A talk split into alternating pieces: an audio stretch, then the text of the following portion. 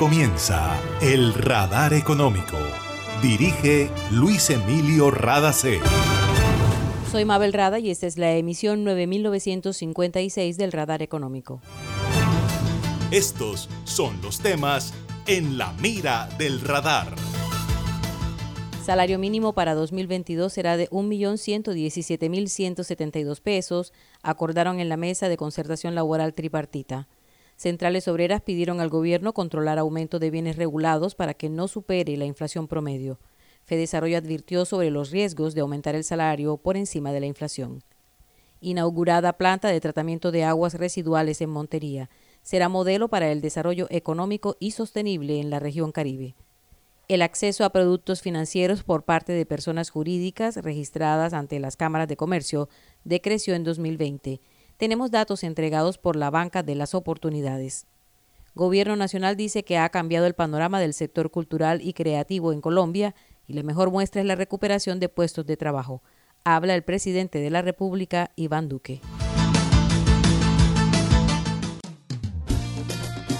Ahí llegó mi barrio, llegó a mi barrio, la energía que estaba esperando, con la que ahorro para seguir vacilando, todo el Caribe la estaba esperando. Conéctate con la energía que transformará tu barrio. Proyectos que mejorarán la calidad del servicio y te permitirán tener el control de tu consumo.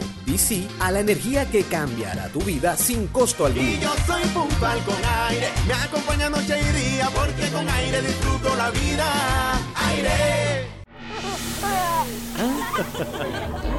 Una nueva energía se expande. Una energía que genera progreso y comodidad para la costa atlántica y el país. Somos la generadora y comercializadora de energía del Caribe, GESELCA.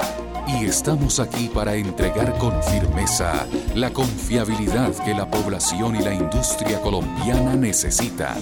GESELCA, energía que construye futuro. En el radar le contamos lo que está pasando en la economía. Mesa de concertación de políticas laborales y salariales llegó a un acuerdo y el aumento del salario mínimo en Colombia será de 10.07% para 2022. Incluido el auxilio de transporte, el salario mínimo será de 1.117.172 pesos. Representantes del sector privado expresaron que el respaldo a la propuesta del gobierno es un gesto de solidaridad. Escuchemos a Carlos Gallego, presidente del Grupo Nutresa. Los empresarios hemos decidido acompañar esta propuesta del gobierno de hacer un incremento del salario mínimo para llegar a ese millón de pesos. Este gesto de los empresarios reconoce el que estamos viendo el esfuerzo de todos los trabajadores en el último año y medio. Estamos viendo que el país viene con muy buenos resultados económicos, viene creciendo, viene elevando la ejecución de los programas de vacunación y los empresarios acompañamos esa propuesta del gobierno y creemos que así unidos vamos a trabajar por mejorar la calidad de vida de todos los ciudadanos, por tener mejores empresas y que esto va a hacer que tengamos entre todos un mejor país. Y aquí está Bruce McMaster, presidente de la Asociación Nacional de Empresarios de Colombia, Andy. Hemos logrado que haya reactivación, pero todavía hoy en día tenemos algunos factores que afectan fuertemente a la población. Por ejemplo, la inflación, especialmente la inflación de salarios, ha afectado especialmente a las personas de menores ingresos. Y realmente hemos venido trabajando junto con el Gobierno Nacional, con los gremios eh, colegas, durante los últimos tres meses para tratar de ofrecer la mejor posibilidad de incremento en términos de salario mínimo. Afortunadamente hemos logrado consenso entre el empresariado representado en la ANDI y eh, algunos otros sectores también lo dicen así. Lo hacemos con orgullo, eh, nos imaginamos esto como un gran acto solidario, como un gran acto de nacionalidad de trabajo comunitario, de poder construir entre todos y de poder generar un país con unión, un país en donde todos podamos pensar en el beneficio general independientemente de cuáles sean nuestras ideologías, en donde podamos pensar realmente en poder trabajar, apoyar y sustentar a los más vulnerables, que son sin duda alguna las personas que están en esos niveles salariales. Para tomar la decisión del aumento salarial se trabajó en un análisis macroeconómico, inflación proyectada, índice de productividad total en el que se tuvieron en cuenta las altas tasas de informalidad y la dificultad para sostener la cifra de desempleo en un dígito. Gobierno, empresarios y representantes de los trabajadores también tuvieron en cuenta el comportamiento del mercado laboral de los últimos meses, aumento de la pobreza, contexto internacional y la reactivación económica. Las centrales sindicales del país expresaron al gobierno nacional que esperan control de los precios de los bienes regulados para que no superen la inflación promedio. Recordaron que en años anteriores, luego de tomarse la decisión del salario mínimo, se decreta el incremento de los combustibles, servicios públicos y peaje por encima de la inflación. También pidieron el cumplimiento de los acuerdos para los pensionados para que únicamente paguen el 4% en los aportes a salud y la derogatoria del decreto 1174 que fue una reforma pensional y laboral hecha de manera unilateral en medio de la pandemia. Luis Fernando Mejía, director del Centro de Estudios Fedesarrollo, advirtió sobre las posibles consecuencias de un aumento salarial como el propuesto por el gobierno y aprobado en la mesa de concertación. Fijar un incremento salarial por encima de la inflación y el denominado crecimiento de la productividad laboral tiene sus peligros, especialmente para sectores que aún no han alcanzado el nivel económico de prepandemia, como el de la construcción, dijo Mejía. Un aumento salarial por encima de la inflación pondrá en riesgo la recuperación del empleo formal. Fedesarrollo recordó que la informalidad en el país supera el 63%. El director de Fedesarrollo explicó que existe un riesgo grande de que los mayores costos laborales se le trasladen al consumidor a través de mayores precios, especialmente en sectores con bajos márgenes como el comercio.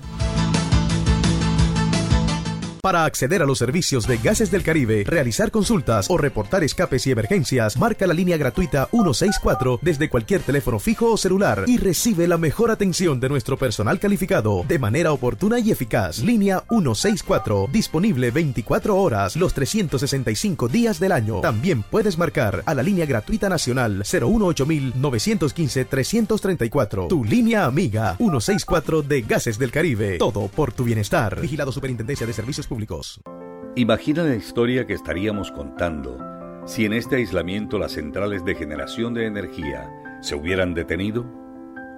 ¿Qué sería de nosotros ante la oscuridad y la desconexión? ¿Has agradecido tener funcionando todo lo que necesitas para estar cómodo en tu casa? En GESELCA trabajamos sin parar para que Colombia no se apague y la energía que hace bien siga iluminando la esperanza de todo un país. Estamos contigo. GESELCA, energía que hace bien. Está escuchando el radar económico.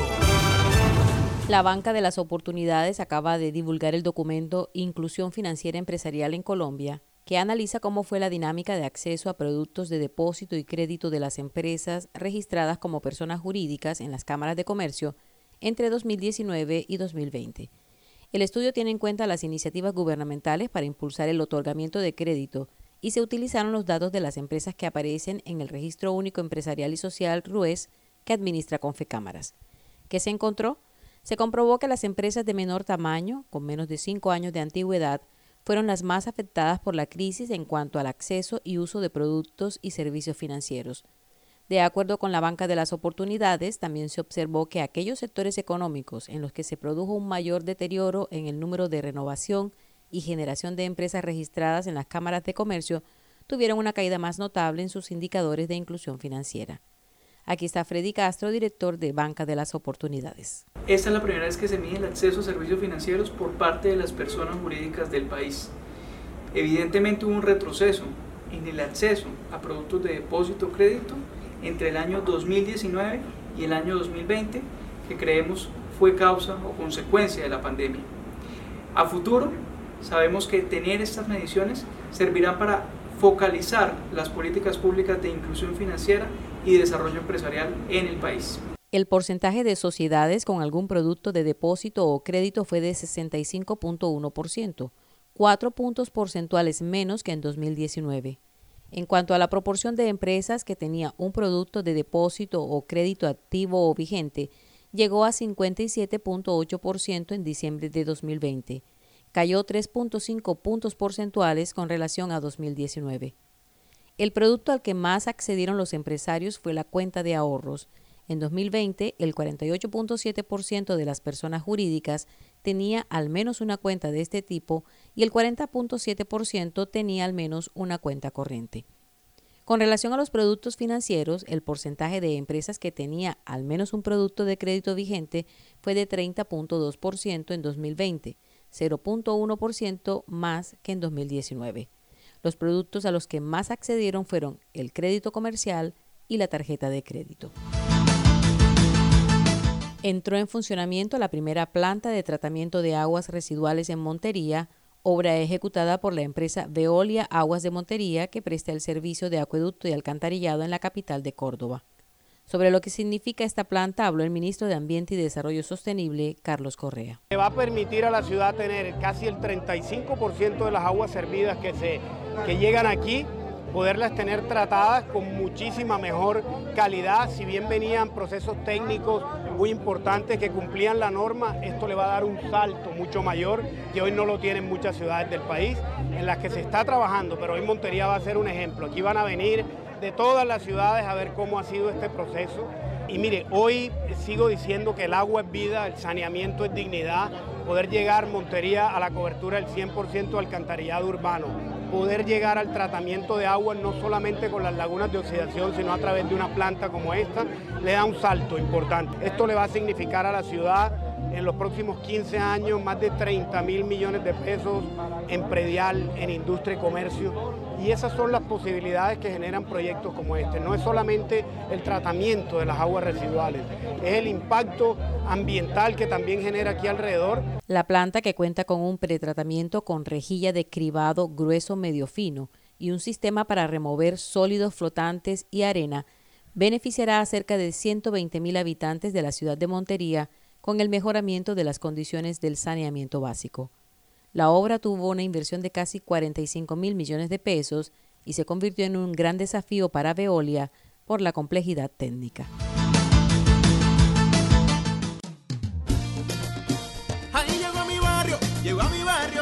Energía que estaba esperando, con la que ahorro para seguir vacilando, todo el Caribe la estaba esperando. Conéctate con la energía que transformará tu barrio. Proyectos que mejorarán la calidad del servicio y te permitirán tener el control de tu consumo.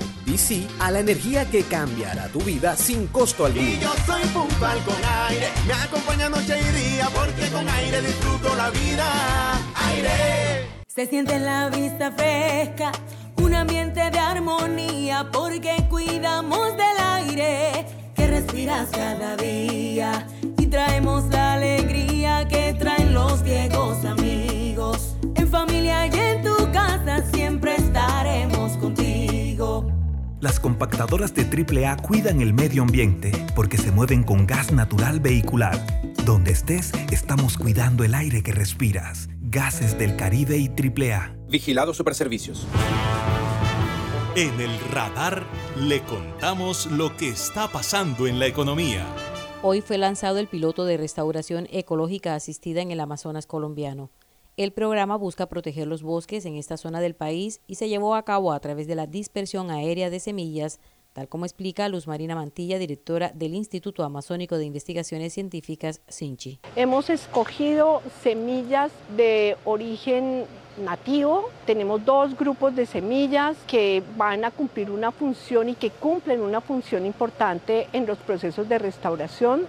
Y lo que queremos entonces es evaluar esa lluvia asistida de semillas a través de medir los porcentajes de germinación, medir los porcentajes de establecimiento y efectivamente hacer un monitoreo continuo durante seis meses para verificar cómo está funcionando este experimento.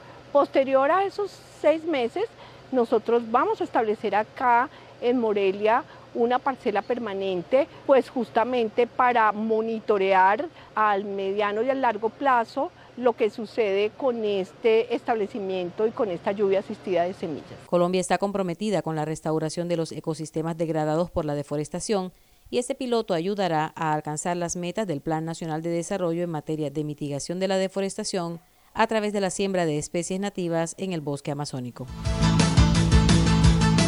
La economía naranja avanza al ritmo de la reactivación de Colombia, dijo hoy el presidente de la República, Iván Duque Márquez.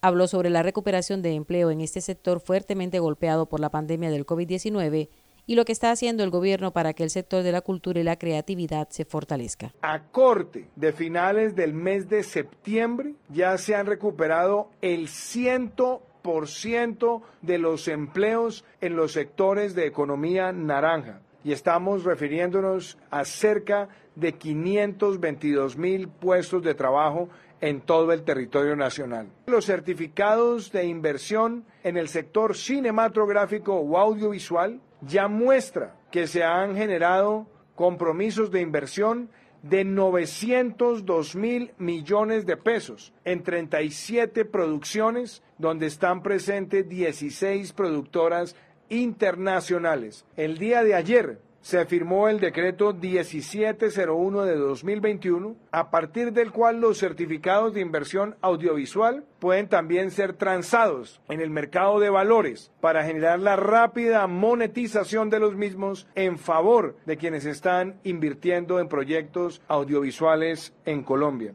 Era el presidente de la República de Colombia, Iván Duque Márquez. Y esto ha sido todo por hoy en el Radar Económico. Gracias por su sintonía.